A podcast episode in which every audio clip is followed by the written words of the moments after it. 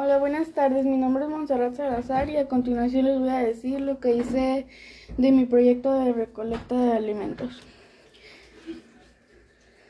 Bueno, yo eh, de los alimentos se los di a un animal de la calle y lo que le di fue jamón, salchichas y croquetas.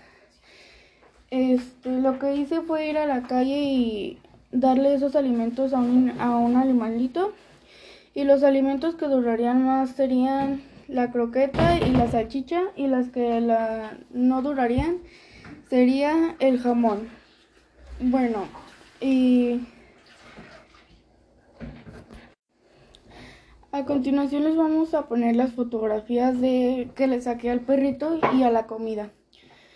Ojalá haya más personas que harían este tipo de, de cosas por ejemplo, darle de comer a los perritos de la calle o a las personas necesitadas.